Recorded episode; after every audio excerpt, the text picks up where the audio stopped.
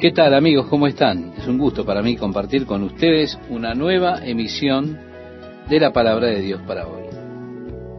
Bien, de acuerdo al versículo 1, llega esta profecía a Ezequiel en el año 11 del reinado del rey Ezequías. ¿Qué sería el año 586 antes de Cristo, el año en que Jerusalén fue destruida por Nabucodonosor?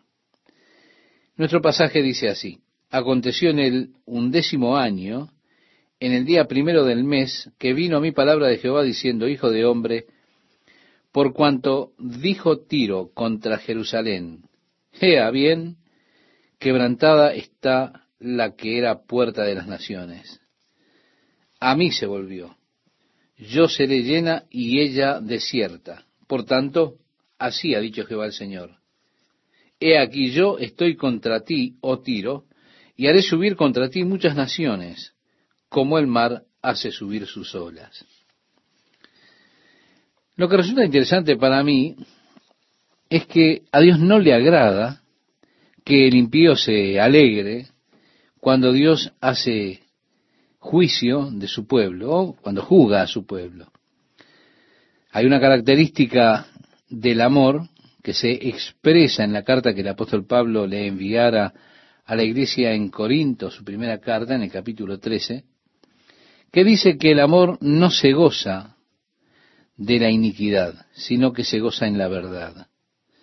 Aquí Dios está trayendo juicio contra Tiro, porque Tiro se estaba regocijando en el juicio que Dios estaba haciendo sobre su pueblo, contra la ciudad de Jerusalén.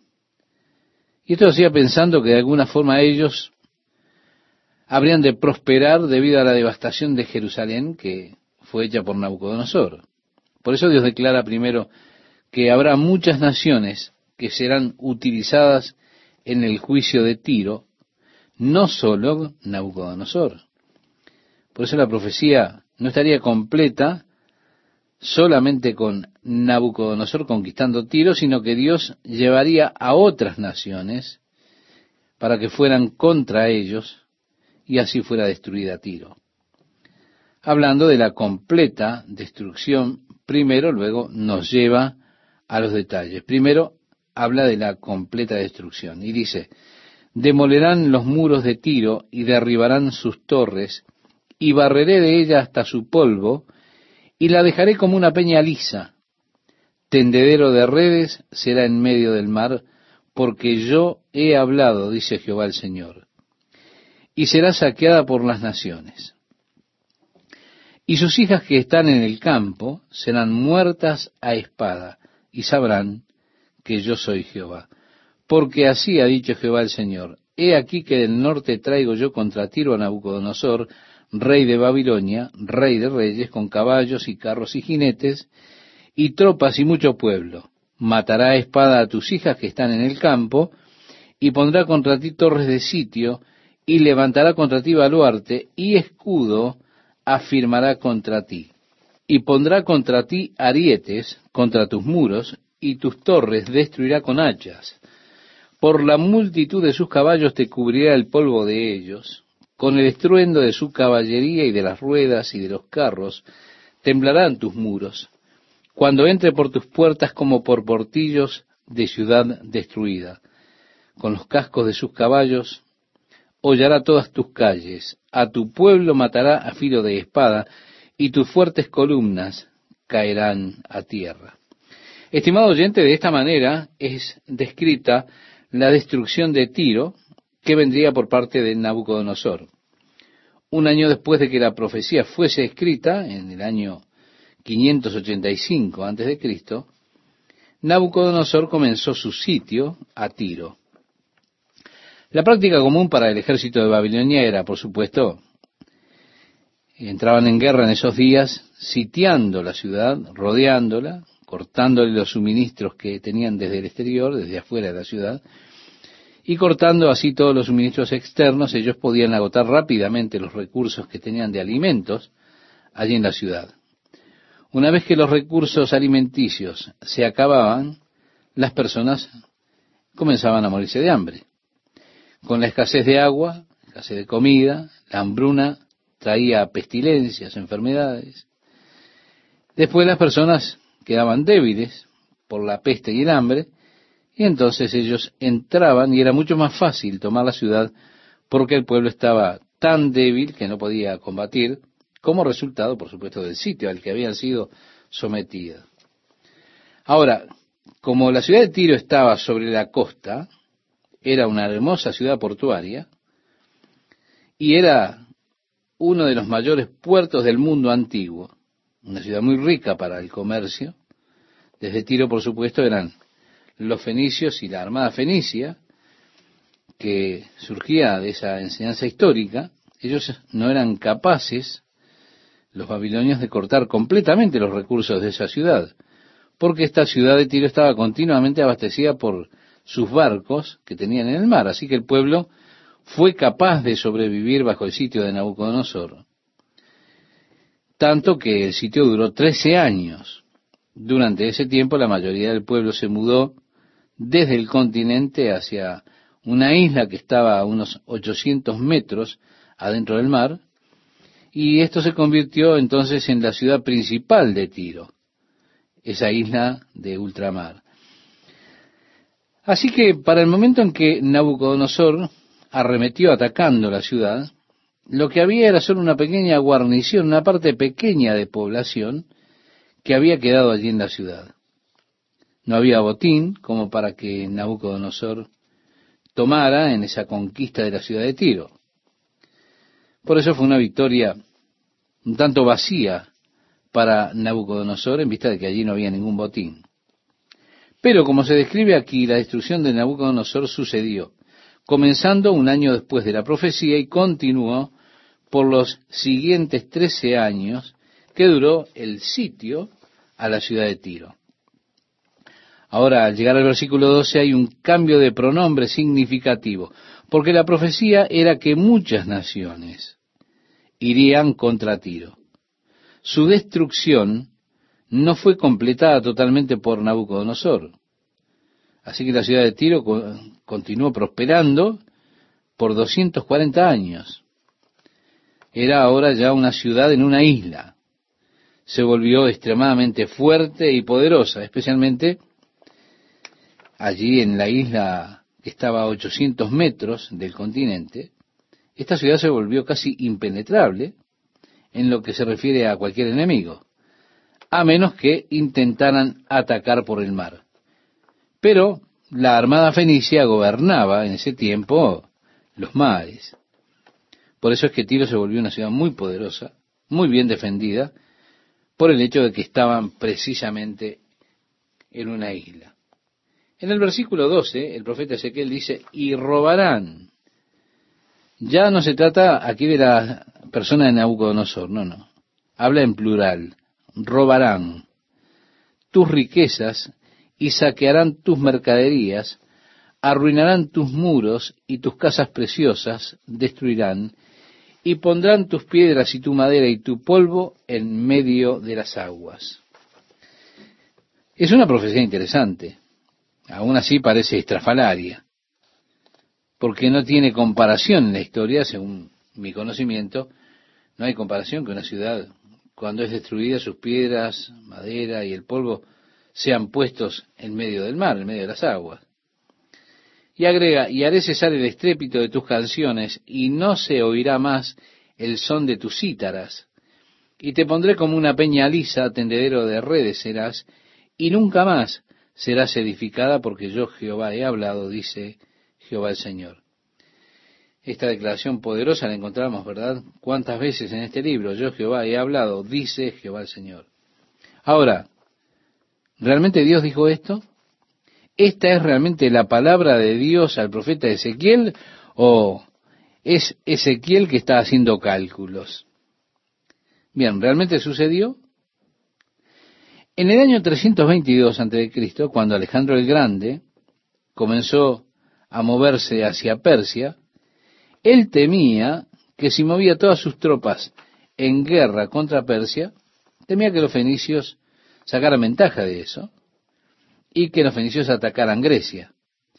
Así que él entendió que era esencial para su movimiento más allá de Persia la conquista de Tiro. Por eso se movió por la costa hacia Tiro y entregó un ultimátum a la ciudad de Tiro para que se rendieran a él o él habría de destruirlos. El pueblo de Tiro se burló del ultimátum de Alejandro. ¿Por qué? Porque ellos sabían que era difícil para cualquier ejército asediar la ciudad.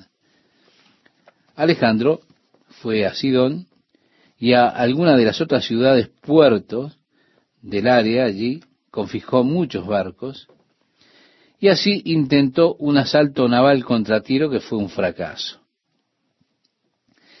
Entonces él decidió que habría de tomar los escombros de la antigua ciudad de Tiro, que no había sido reconstruida en el continente, y con esas ruinas de la antigua ciudad, él haría un ancho terraplén que fuera hasta la isla.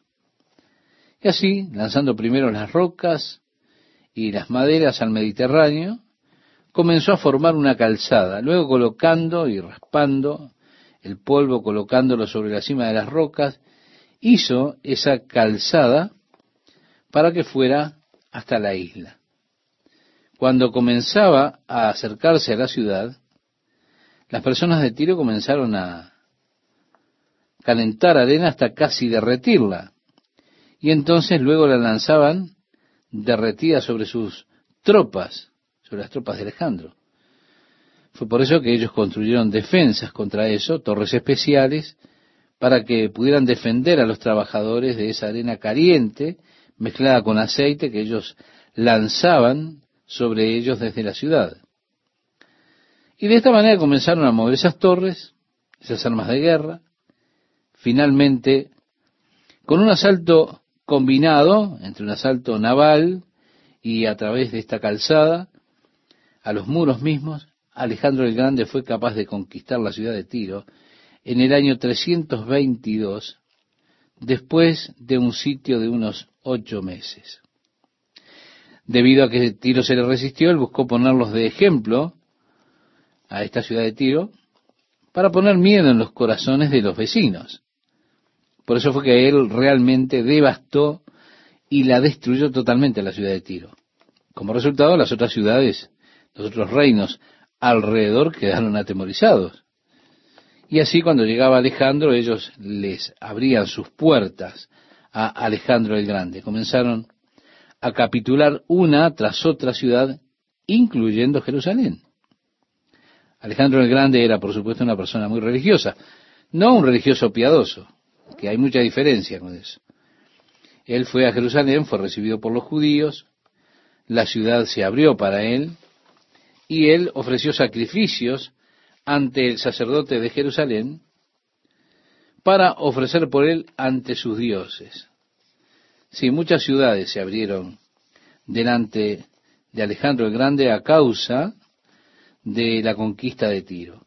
Ahora, al tomar las piedras, las maderas, el polvo y rasgarlas, él hizo que la profecía de Ezequiel se cumpliera literalmente, unos 240 años después de dada la profecía. La profecía de Ezequiel, como ya hemos mencionado, que fue dada en el año 586 antes de Cristo.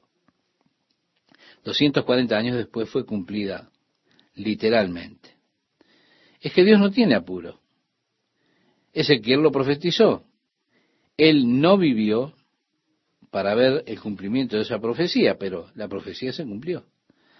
Aún así nosotros ahora, mirando hacia atrás, por supuesto tenemos ventaja, la ventaja de ver cómo finalmente la historia confirmó el hecho de que realmente era Dios que le hablaba a Ezequiel, que hablaba por medio de Ezequiel. Hubiese sido imposible para Ezequiel hacer estas predicciones utilizando su mente, su cabeza, por inteligente que fuera. No, no.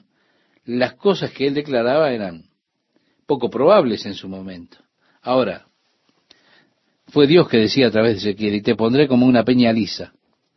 Ahora es imposible determinar exactamente el sitio actual de la ciudad original de Tiro en el continente porque fue tan devastada, fue tan destruida, incluso el polvo fue lanzado en el mar, que solo podemos llegar a adivinar que esta área que es área en el día de hoy, podemos decir, fue sin duda en algún lugar ese perímetro de la ciudad. Esta área era la antigua ciudad de Tiro. No, porque no hay ruinas, no hay muros, no hay nada que indique que la ciudad estaba allí. Así que este lugar nunca fue descubierto y no se puede determinar ese lugar con certeza. Lo cual, por supuesto, es otro cumplimiento de la profecía de Ezequiel. Ahora, debido a que el polvo fue raspado, las rocas son un lugar excelente para que los pescadores sequen sus redes. Si usted va por esa zona en el día de hoy, se va a encontrar con pescadores que secan sus redes en las rocas que una vez fueron la gran ciudad de Tiro, una ciudad grande en poder, en gloria, pero Dios pronunció su juicio porque ellos se gozaron por la desgracia de Jerusalén cuando Dios trajo el juicio sobre Jerusalén. A partir del versículo 15 leemos, Así ha dicho Jehová el Señor a Tiro, no se estremecerán las costas al estruendo de tu caída, cuando griten los heridos, cuando se haga la matanza en medio de ti. Entonces todos los príncipes del mar descenderán de sus tronos, y se quitarán sus mantos, y desnudarán sus ropas bordadas, de espanto se vestirán, se sentarán sobre la tierra y temblarán a cada momento, y estarán atónitos sobre ti. Así ocurrió el miedo, vino sobre aquellas ciudades que estaban en las áreas vecinas. Y levantarán sobre ti endechas y te dirán, ¿cómo pereciste tú? Poblada por gente de mar, ciudad que era alabada, que era fuerte en el mar, ella y sus habitantes que infundían terror a todos los que la rodeaban. Ahora se estremecerán las islas en el día de tu caída. Sí, las islas que están en el mar se espantarán a causa de tu fin, porque así ha dicho Jehová el Señor. Yo te convertiré en ciudad asolada, como las ciudades que no se habitan. Haré subir sobre ti el abismo, y las muchas aguas te cubrirán. Y te haré descender con los que descienden al sepulcro, con los pueblos de otros siglos y te pondré en las profundidades de la tierra, como los desiertos antiguos, con los que descienden al sepulcro para que nunca más seas poblada. Y daré gloria en la tierra de los vivientes. Te convertiré en espanto y dejarás de ser. Serás buscada y nunca más serás hallada, dice Jehová el Señor. Y sí, tal es el caso. Nosotros no podemos decir exactamente dónde estaba la ciudad porque fue totalmente destruida. Todo lo que hay, todo lo que usted puede ver son rocas allí desiertas por el área donde alguna vez existió Tiro. Hay una ciudad moderna de Tiro, que es una fortaleza palestina en el sur del Líbano, pero está a varios kilómetros del sitio de la antigua ciudad. Así que, a pesar de que lleve el nombre de Tiro, no fue construida en el área donde originalmente existió Tiro alguna vez. Sin embargo, hay allí un valle en Tiro llamado Ras el Jaín, el cual los ingenieros han medido y tiene un afluente de agua de 80 mil litros por día. Así que sería un punto muy bueno para construir una ciudad debido al abundante suministro de agua fresca que tiene en ese lugar. Aún así, a pesar de ello, la ciudad nunca más se construyó en ese lugar. Por eso la palabra de Dios se mantiene hasta el día de hoy. Usted puede ir allí en nuestros días, va a esa península, puede ver la calzada que fue construida por Alejandro el Grande y puede mirarla, allí está en el agua, ver las piedras que fueron lanzadas. También puede ver los pescadores secando sus redes, puede ver esa área ahí de las rocas que alguna vez fueron de la ciudad de Tiro, pero la palabra de Dios es verdadera y permanece hasta el día de hoy. Amiga oyente, amigo oyente, es un gusto para mí estar con ustedes nuevamente compartiendo una nueva emisión de la palabra de Dios para hoy. En cuanto a la ciudad de Tiro, por supuesto, era reconocida por su tremenda mercancía. Podremos decir que era el centro del comercio mundial porque la armada, la poderosa armada que tenía, llevaba los bienes desde Tiro hacia todo el Mediterráneo, suplían así todas las naciones alrededor del Mediterráneo, como Inglaterra con toda la mercadería, todos los bienes y demás. De esa forma, debido a estos aspectos comerciales, era una ciudad extremadamente rica. Es interesante que Dios tiene desagrado por las cosas comerciales, como se planteaban allí, como sacan ventaja las personas muchas veces de los demás a través de estos tratos comerciales. En el libro de Apocalipsis, el último libro de la Biblia, capítulo 18, encontramos el juicio de Dios que vendrá contra el sistema comercial que esclaviza las almas de los hombres. ¿Cuántas personas se han vuelto esclavos de todo el sistema comercial en algún modo? Usted trabaja para pagar las cuentas comerciales y se esfuerza y gasta la vida para eso. Dios habla precisamente contra el comercialismo en el capítulo 18 de Apocalipsis. También en el lamento ahora contra Tiro, que es tratado por el profeta Ezequiel. Dice, vino a mí palabra de Jehová diciendo, tú, hijo de hombre, levanta endechas sobre Tiro. Esto es un lamento por esta ciudad, lamento por la destrucción que viene. Dirás a Tiro que está sentada a la orilla del mar, la que trafica con los pueblos de muchas costas, Así ha dicho Jehová el Señor, Tiro, tú has dicho, yo soy de perfecta hermosura.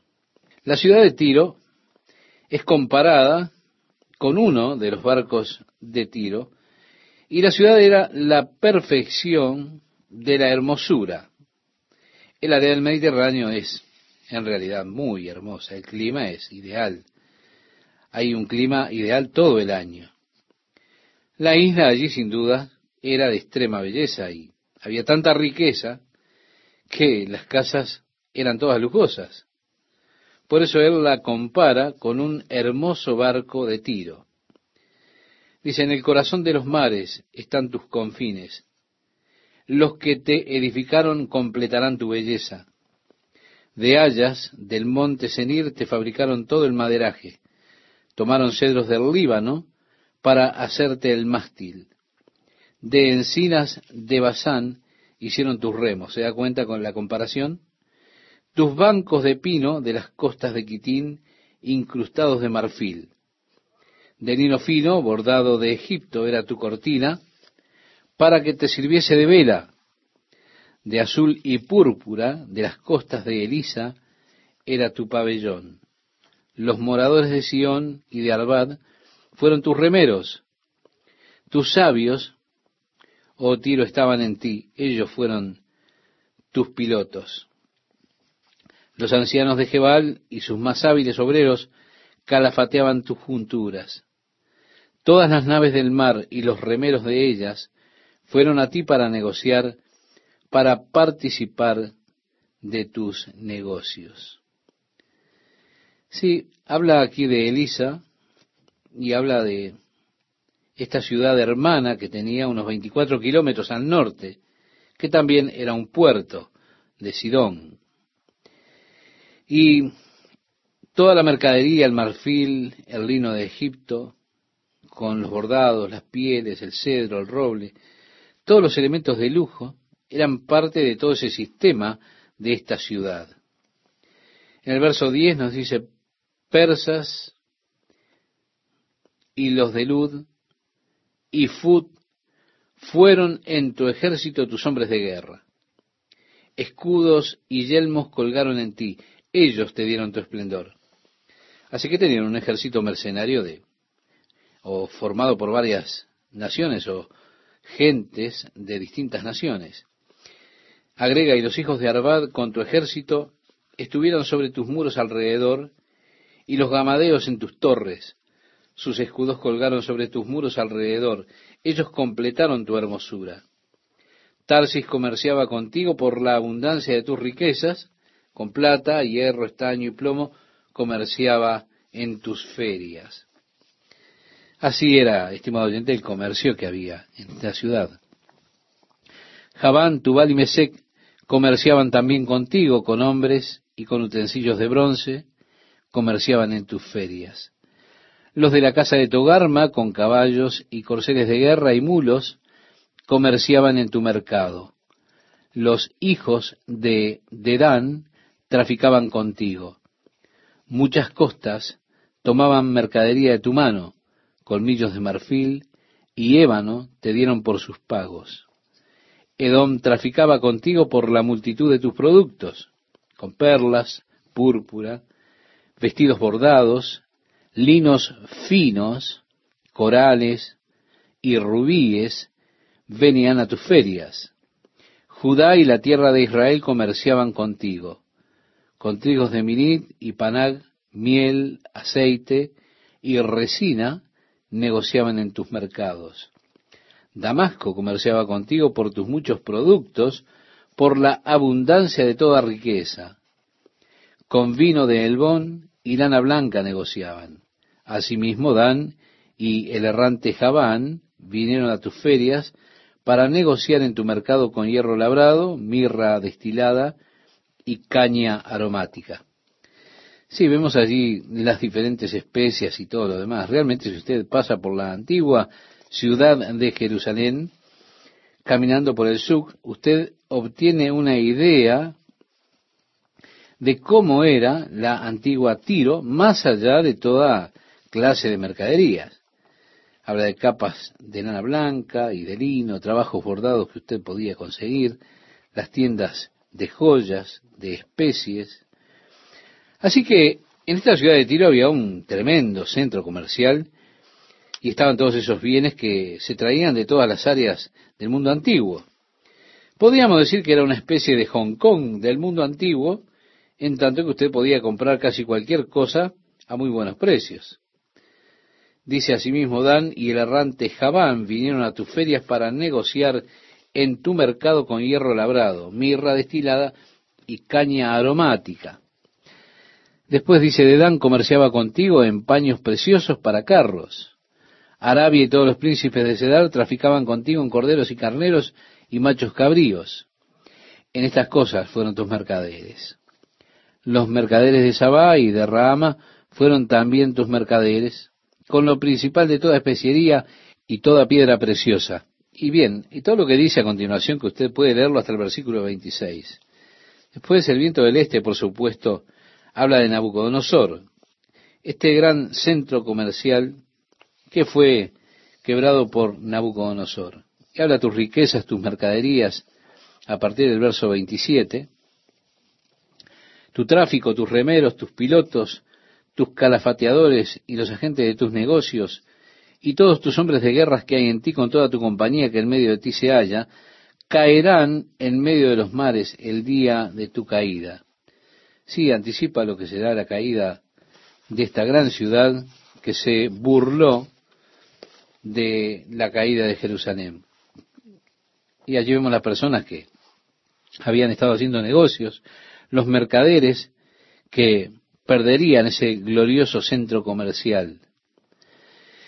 Dice, se raerán por ti los cabellos, es decir, se afeitarán a sí mismos, mostrando su pena, se ceñirán de silicio y endecharán por ti endechas amargas con amargura de alma. Es importante, si usted lee hasta el versículo 36, que usted vea el lamento que hay allí por esta ciudad. Sí, ellos volverían a tomar ese lamento. ¿Quién como Tiro, como la destruida en medio del mar? ¿Se da cuenta? En el libro de Apocalipsis, cuando sucede la destrucción del sistema comercial de Babilonia, se declara nuevamente cómo es que los reyes de la tierra, que han fornicado con ella, y con ella han vivido en deleite, llorarán y harán lamentación sobre ella, cuando vean el humo de su incendio parándose lejos por el temor de su tormento, diciendo, ay, ay de la gran ciudad de Babilonia, la ciudad fuerte, porque en una hora vino tu juicio. Y los mercaderes de la tierra lloran y hacen lamentación allí sobre ella, porque ninguno compra más sus mercaderías, mercaderías de oro, plata, piedras preciosas, perlas, lino fino, púrpura, seda, escarlata, toda madera olorosa, de todo objeto de marfil, de todo objeto de madera preciosa, de cobre, de hierro y de mármol. Hace todo un detalle en Apocalipsis capítulo 18, desde el versículo 9 al 14, y ellos lloran cuando ven el humo por el fuego que consume esa ciudad y dicen, ¿qué ciudad es como esta? Es interesante el paralelo que tenemos entre la destrucción de Tiro, que se vuelve un tipo, un símbolo, una figura del sistema comercial de Babilonia de los últimos días. El lamento es más del mismo cuando las personas se lamentan por la pérdida de todas las cosas lujosas que alguna vez se ofrecieron en la feria, en ese gran centro comercial de Tiro. Por eso digo, es, es un paralelo interesantísimo. Ahora llegamos al capítulo 28. Y la atención allí se dirige contra el rey de Tiro. El capítulo 26 tenía que ver contra la ciudad de Tiro. El 27 contra la comercialización de Tiro. Pero el capítulo 28 se dirige contra el rey o el príncipe de Tiro. Y cuando llegamos aquí de repente hay una transición porque él comienza a dirigirse a la persona de Satanás, que es el poder que hay detrás del reino terrenal. Y es importante que lo note. La Biblia dice que Satanás es el príncipe de este mundo. Y a menos que una nación esté realmente dedicada a Dios, y sus líderes dedicados a Dios, entonces veremos a Satanás controlando y buscando controlar el liderazgo del mundo. Hubieron hombres que realmente como Hitler, hombres controlados por Satanás y también controlados por otros señores, ¿no? Estos hombres que luego de la caída del Tercer Reich se fueron alguna parte de Latinoamérica. Muchos de ellos viven aún, están allí hoy día, hombres que están metidos en toda clase de espiritismos. Ellos controlaban a Hitler durante el período del Tercer Reich. Aquí tenemos la reprensión del rey de Tiro en el capítulo 28. Dice, vino a mí palabra de Jehová diciendo, Hijo de hombre, di al príncipe de Tiro, así ha dicho Jehová el Señor, por cuanto se enalteció tu corazón y dijiste, yo soy un Dios, en el trono de Dios estoy sentado en medio de los mares, siendo tu hombre y no Dios, y has puesto tu corazón como corazón de Dios. Ahora, inmediatamente esto nos hace pensar en la segunda carta que le escribe el apóstol Pablo a los tesalonicenses en el capítulo 2, cuando se habla del anticristo que debe venir, y dice que se pondrá de pie en el templo de Dios y ha de declarar que Él es Dios, y demandará ser adorado como Dios, hecho que ocurrirá en los últimos días. Tenemos aquí el príncipe de Tiro que es un tipo interesante del anticristo, declarándose a sí mismo Dios y colocándose él mismo como Dios. Esto realmente sucedió.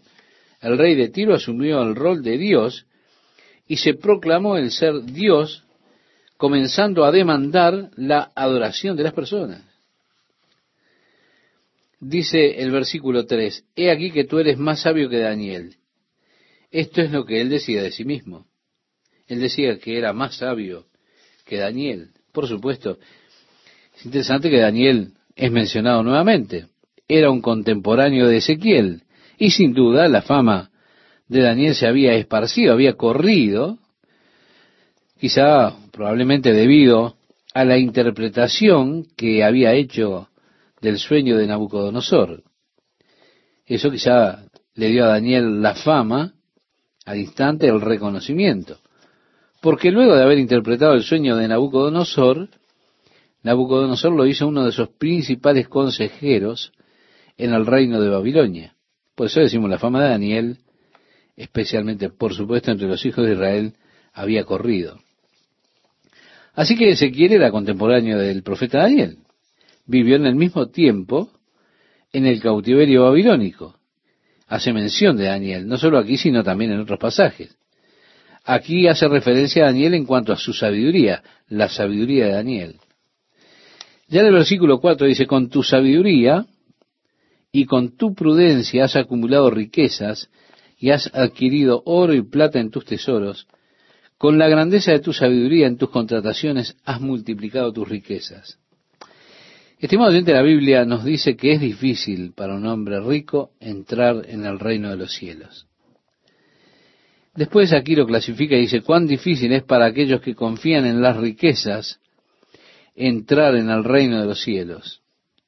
Jesús dijo que es más fácil pasar un camello por el ojo de una aguja que entrar un rico en el reino de Dios, en el Evangelio de Mateo capítulo 19, verso 24. La Biblia dice que aquel que sea rico caerá en diversas tentaciones, lujurias que llevan el alma del hombre a la perdición. Nuevamente la Biblia dice, si las riquezas aumentan, no pongas tu corazón sobre ellas.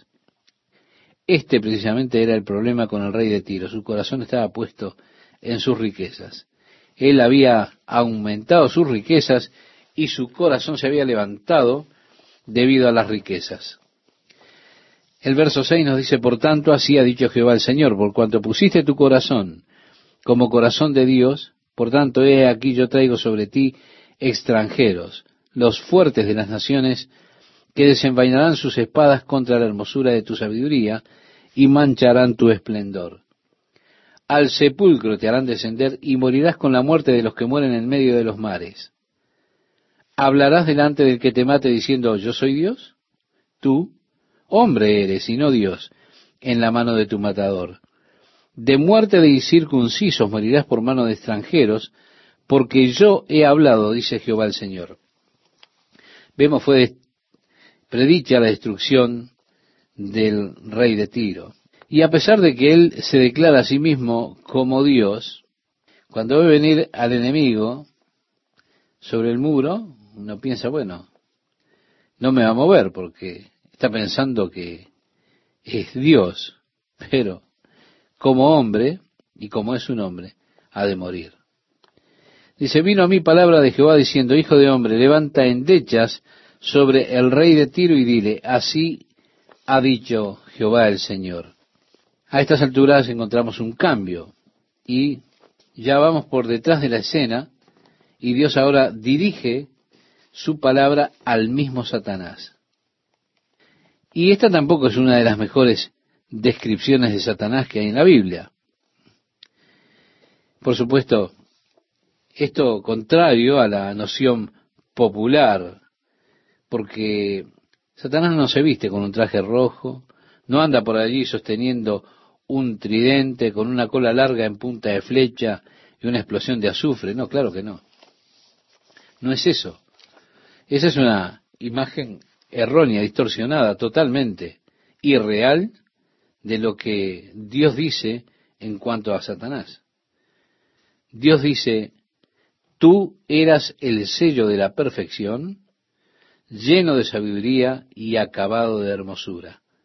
Así era antes de aparecer el pecado en este querubín. Era el sello de la perfección, lleno de sabiduría y acabado de hermosura. ¿Cómo están amigas y amigos? Es un gusto compartir nuevamente la palabra de Dios para hoy con ustedes. El versículo 12 expresa, en Edén, en el huerto de Dios estuviste. Bien, sí, él estaba allí y hablaba con Eva, la tentaba a comer del fruto que Dios había prohibido que comieran de él. Agrega, de toda piedra preciosa era tu vestidura, de cornerina, topacio, jaspe, crisólito, berilo y onice, de zafiro, carbunclo, esmeralda y oro. Los primores de tus tamboriles y flautas estuvieron preparados para ti en el día de tu creación. Tenemos allí una descripción de Satanás, antes de esto, por supuesto, antes de su caída. Luego de su caída, él estuvo en Edén, pero él estaba cubierto de toda piedra preciosa y demás. Hay algunos que dicen que Satanás es el autor de la música, debido a los primores de tus tamboriles y flautas estuvieron preparados para ti en el día de tu creación. Bueno, me parece que es forzar las escrituras decir eso y llevarlo a este punto. No soporto esa clase de exposición bíblica que toma un versículo como este y construye toda una doctrina a partir de, de ese versículo.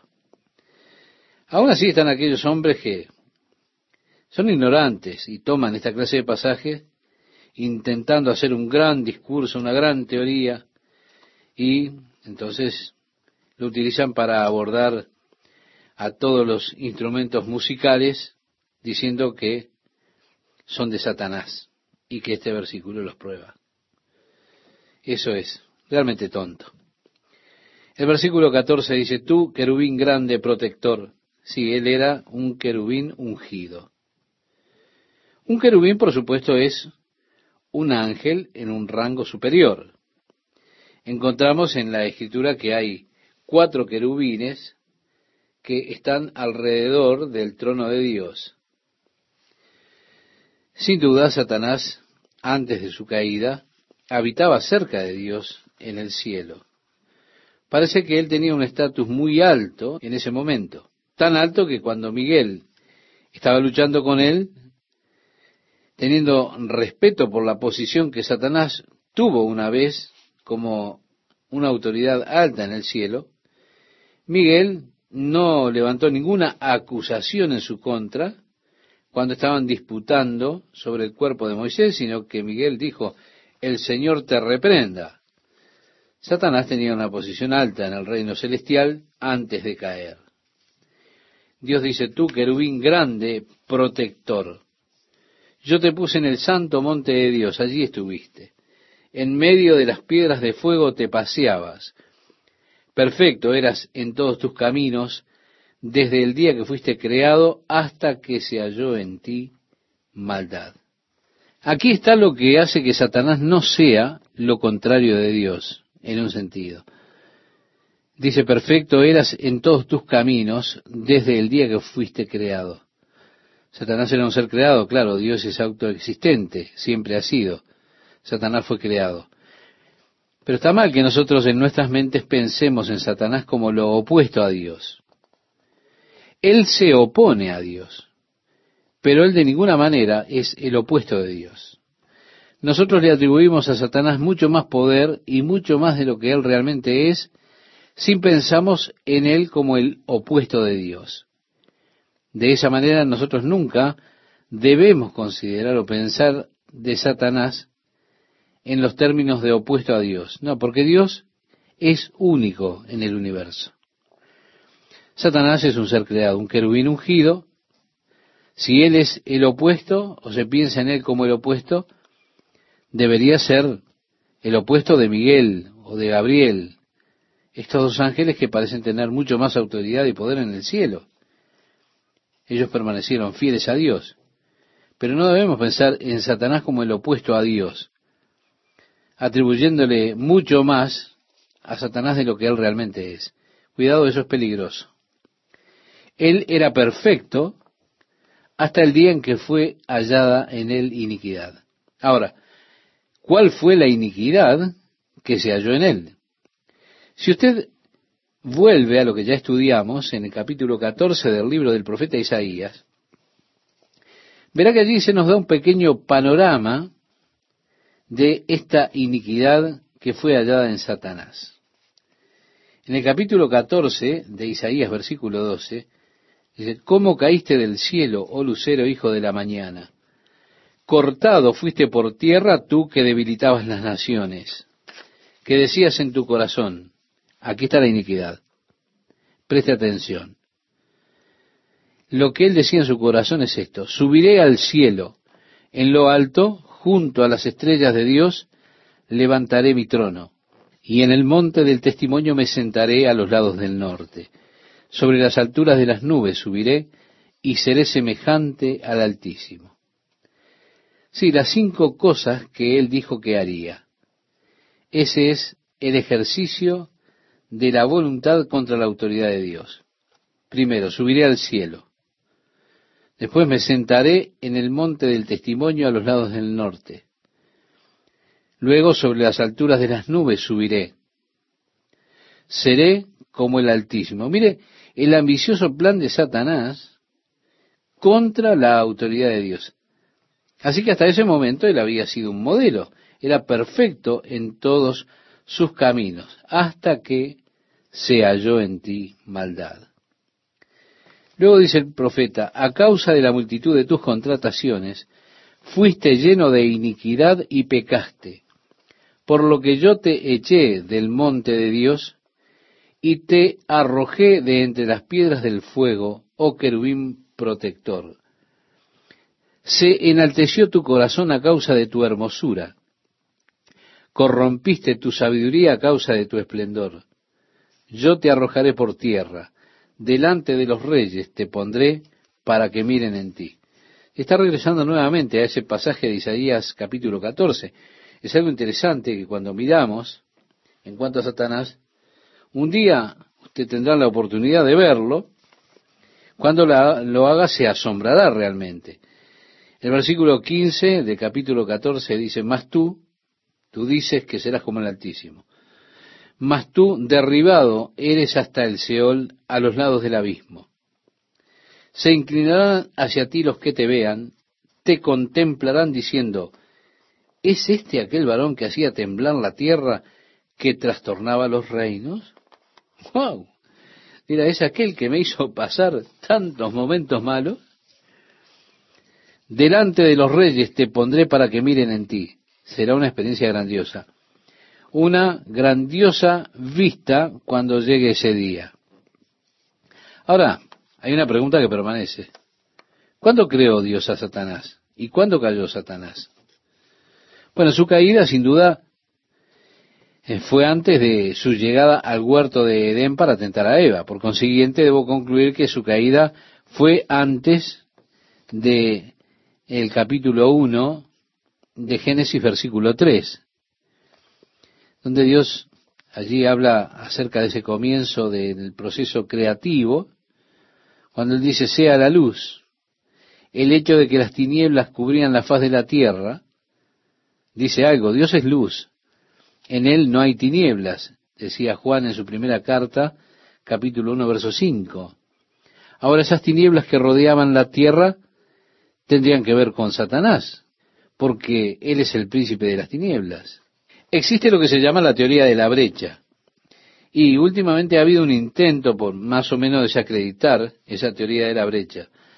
Yo aún me mantengo abierto en mi propia mente como que es una opción posible. Uno de los versículos principales que utilizan para destruir esta teoría de la brecha es cuando Dios entrega la ley, Él dice, seis días trabajarás y el séptimo día reposarás, porque en seis días hizo Jehová los cielos y la tierra, el mar y todas las cosas que en ellos hay, y reposó el séptimo día.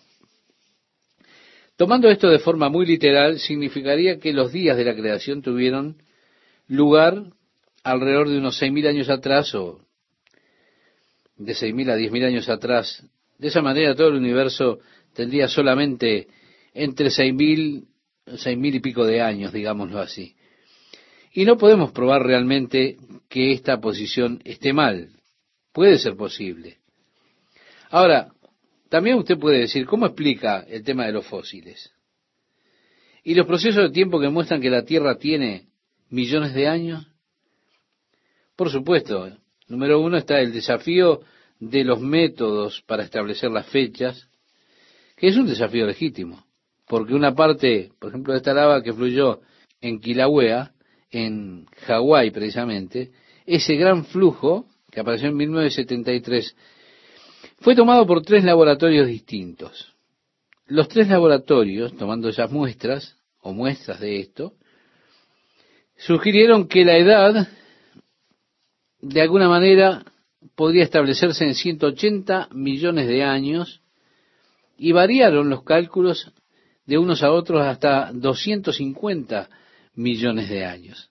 Así que hay alguna razón para cuestionar y desafiar la certeza de los métodos de tiempo que se utilizan, porque en las fechas usted tiene que asumir que había, yo sé, había mucho argón en el comienzo y se hace esta suposición que nosotros realmente no entendemos. El segundo argumento es, ¿cuántos años tenía Adán el día que Dios lo creó? Usted dirá, él tenía un día de viejo.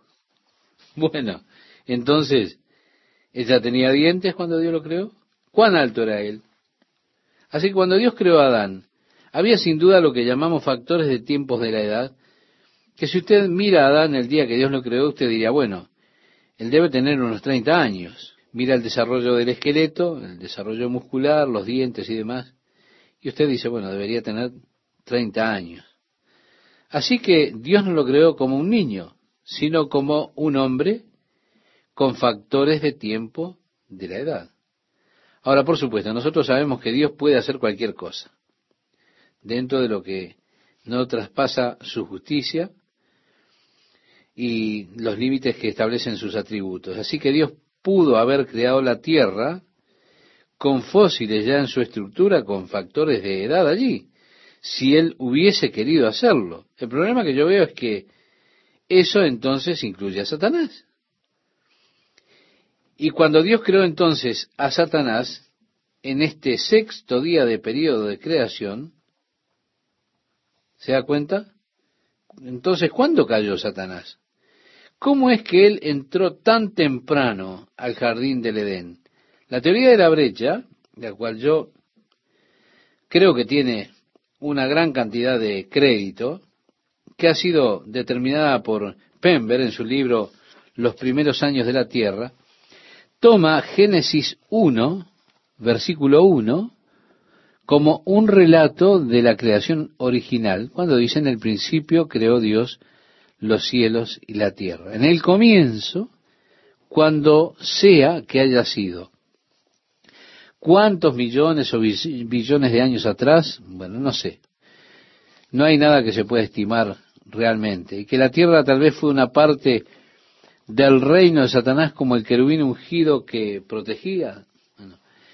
en un hermoso reino mineral sobre la tierra hasta el día en que la maldad fue hallada en él y él fue destruido y expulsado. Bueno, en ese momento la tierra se volvió desolada, la oscuridad cubrió la faz del abismo. Y así lo que usted tiene en Génesis, desde el versículo 3 en adelante, sería la recreación de la tierra, para que el hombre pudiera habitarla en su forma actual. Pero la clase de animales, criaturas, que están todas allí en los registros fósiles, bien pudieron haber existido en esos millones de años anteriores a Génesis versículo 3. Es decir, en Génesis capítulo 1, versículo 3. De esa manera todas las edades concordarían, porque nosotros no sabemos cuándo sucedió la creación original, y hay argumentos viables, por supuesto, el hecho de que Satanás llegó tan pronto, él ya había caído cuando viene a tentar a Eva, y también el hecho de que había allí oscuridad sobre la tierra, sobre la faz del abismo y demás, todo tiende a mostrar o a darle crédito a esa teoría de la brecha, y que la tierra estaba de alguna forma desordenada, y destruida por la rebelión de Satanás que pecó contra Dios. Porque Dios cuando hace las cosas no las hace desordenadas, vacías. Eso sin duda ha llegado a estar allí, o puede, cabe la posibilidad de que llegó a estar así por la rebelión de Satanás. Porque él fue arrojado por tierra, como dice el profeta. Una lectura literal del versículo 2 puede ser, pero la tierra estaba vacía y desolada no es consistente con los actos creativos de Dios, porque Dios no crea algo vacío y desolado. Cuando Dios la creó, Él la creó perfecta. Dios vio la luz que era buena. Dios vio la tierra que era buena. Dios vio animales, eran buenos. Porque no es consistente con Dios crear algo vacío y desolado, sin forma. Así que hay algunos argumentos muy poderosos para la teoría de la brecha y yo no la tengo en mi propia mente como totalmente segregada, como no valiosa de consideración y de esa manera yo no tengo bien determinado en mi mente en cuanto a la creación se refiere, cómo fueron las cosas. Es para mí aún un capítulo abierto, un archivo abierto y espero tener más información. Yo sé que Dios pudo haber creado todo hace diez mil años atrás, seis mil, no tengo problema con eso. Pero también me doy cuenta de que pudieron ser billones de años atrás y que entre Génesis 1 1, capítulo 1, versículo 1, y Génesis capítulo 1, versículo 2, usted tiene allí una gran brecha y puede que en ese momento, en algún lugar, allí Satanás fue creado y Satanás se rebeló contra Dios, cayó, y todo este sistema se volvió un estado caótico. La tierra se volvió vacía y desolada. Eso también puede ser. Así que uno no puede ser tan dogmático en la mente con estas cosas, a pesar de que yo sé que hay muchas personas que lo son, que son muy dogmáticas en esto. Siguiendo adelante en el versículo 18 dice, con la multitud de tus maldades y con la iniquidad de tus contrataciones, profanaste tu santuario. Yo pues saqué fuego de en medio de ti, el cual te consumió, y te puse en ceniza sobre la tierra a los ojos de todos los que te miran. Sí, Satanás finalmente será lanzado en el lago que arde con fuego y azufre, que es la muerte segunda. Esa es la referencia a eso, a ese hecho, aquí en este pasaje. Satanás tiene grandes libertades ahora. Dios le ha permitido estas libertades son libertades limitadas. En cuanto a mi concierne, él aún tiene mucha libertad. Ahora, cuando Jesús regrese y establezca el reino de Dios sobre la tierra, en ese momento Satanás será atado y será puesto en el abismo, o como se dice en el original, en el abuso, en lo más profundo, donde él permanecerá atado por mil años. Al final de este periodo de mil años, él será desatado, será liberado por un corto periodo de tiempo y saldrá para engañar a las naciones, para formar así o crear nuevamente una rebelión contra el Señor. Y el Señor será justo cuando Él haga su juicio final, porque allí habrá gente que nacerá durante la era del reino, aquellos que han vivido en la era del reino que nunca han hecho un compromiso real con sus vidas con Jesucristo, tendrán que vivir justamente por fuerza durante la era del reino, pero hacia el final tendrán la oportunidad de expresar lo que hay en sus corazones. La rebelión contra Dios estará allí. Y luego en esa culminación, esa, la culminación de esa rebelión final, ocurrirá que Satanás será lanzado definitiva y eternamente a la ajena, que es el lago que arde con fuego y azufre. Allí el juicio final de Dios sobre él se expresará como se expresa en este pasaje.